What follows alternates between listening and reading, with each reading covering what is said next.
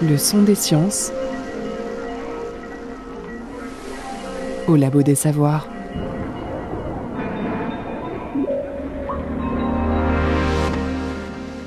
Mathieu Burnia, bonjour. Dès votre plus jeune âge, vous êtes attiré par les arts graphiques.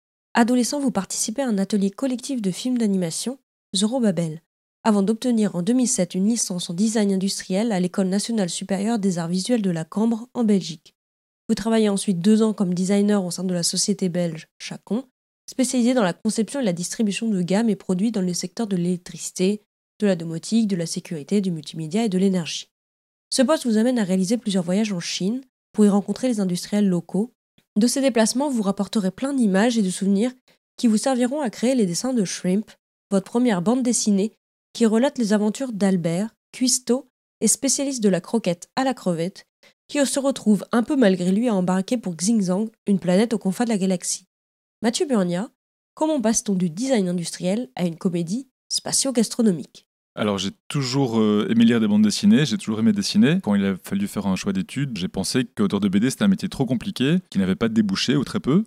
Et donc je me suis dirigé vers une autre, euh, d'autres études de design, donc design industriel, donc le dessin d'objets, l'interaction de l'objet entre euh, l'homme et l'objet. Et c'était vraiment passionnant, c'était dans une chouette école à Bruxelles, à l'école de la Cambre. Mais à l'issue de ça, il a fallu travailler. Et donc, j'ai travaillé deux ans dans une société qui faisait euh, des. Bah, du coup, c'est moins, moins intéressant. Des télécommandes, des interrupteurs, des multiprises, des trucs comme ça. Je me suis rendu compte que c'était pas vraiment ce qui me plaisait le plus. Mais euh, dans le cadre de ce travail, j'ai fait pas mal de voyages en Chine pour rencontrer les industriels locaux, bon aussi pour me rendre compte de la réalité euh, bah, de l'industrie de notre monde.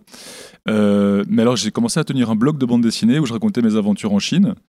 Et euh, un ami, euh, lisant ça, m'a dit Mais il faut absolument qu'on fasse une bande dessinée. Moi, je me sentais pas du tout prêt pour le dessin, j'étais pas du tout encore bon.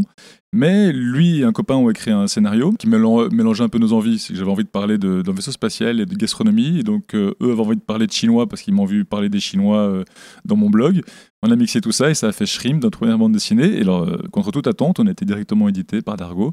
Et ça m'a tellement plu que je suis resté dans la bande dessinée. Vous avez notamment collaboré en 2016 avec le physicien Thibaut Damour pour votre best-seller Le mystère du monde quantique, paru en 2016. Aujourd'hui, on connaît tous la physique quantique. Enfin, le terme, bien entendu, parce que le concept derrière, c'est une autre affaire.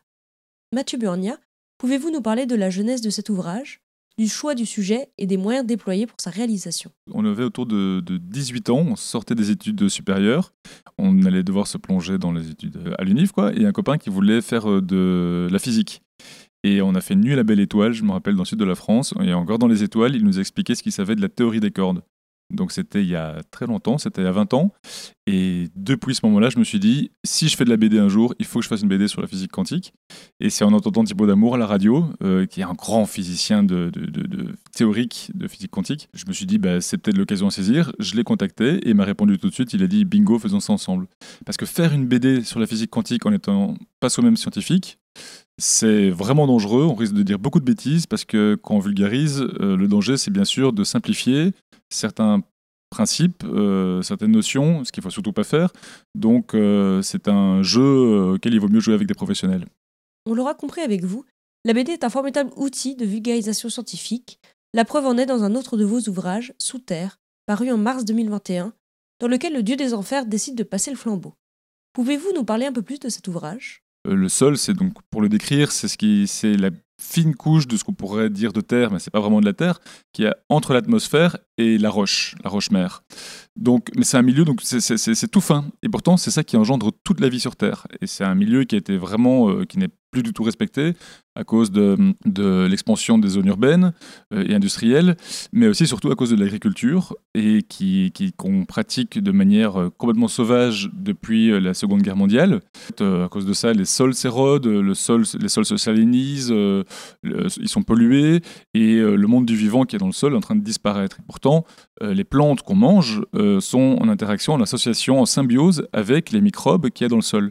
Et il y, en a, des tonnes. Avant, on pensait que le sol était inerte, on l'associait au monde des morts. Mais euh, en fait, ça grouille de vie et une vie qui est indispensable pour euh, la vie sur Terre. Et donc j'ai voulu faire une BD qui explique voilà, en, quoi on le, détruit et j'essaie de proposer des solutions en fin d'ouvrage aussi.